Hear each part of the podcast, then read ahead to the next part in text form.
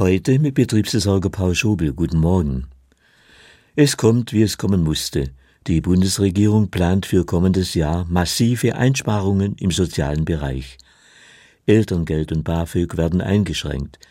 Die Kindergrundsicherung auf Schmalspur. Außerdem trifft's die häusliche Pflege und die Sozialversicherung.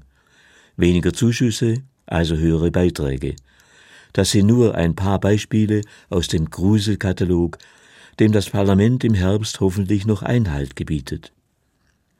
Wenn nun fast jeder fünfte Euro im Bundeshaushalt in die Rüstung fließt, geht der Wumms nach hinten los. Die Folgen dieses unsäglichen Krieges sind längst bei uns angekommen und machen uns schwer zu schaffen. Meine Sorge?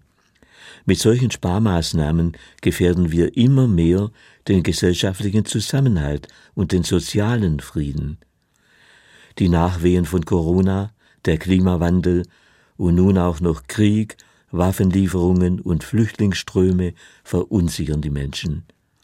Die Wirtschaft schwächelt und die Inflation verharrt auf hohem Niveau. Menschen mit niedrigen Einkommen tun sich immer schwerer und fühlen sich oft wie auf der Verliererbank.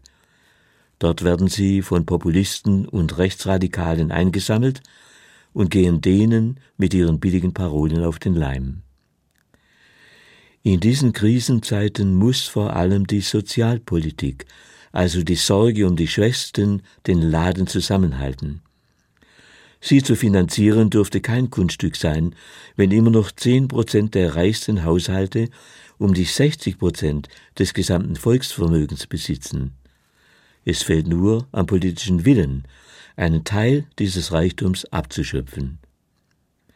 Solche Erschütterungen, wie sie gegenwärtig auszuhalten sind, schreien geradezu nach einem verlässlichen Sozialstaat, der nicht nur ein Existenzminimum, sondern ein angemessenes Auskommen für alle garantiert.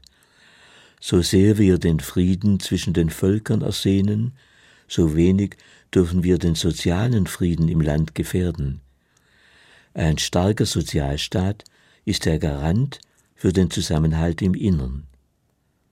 Paul Schobel, Böblingen, Katholische Kirche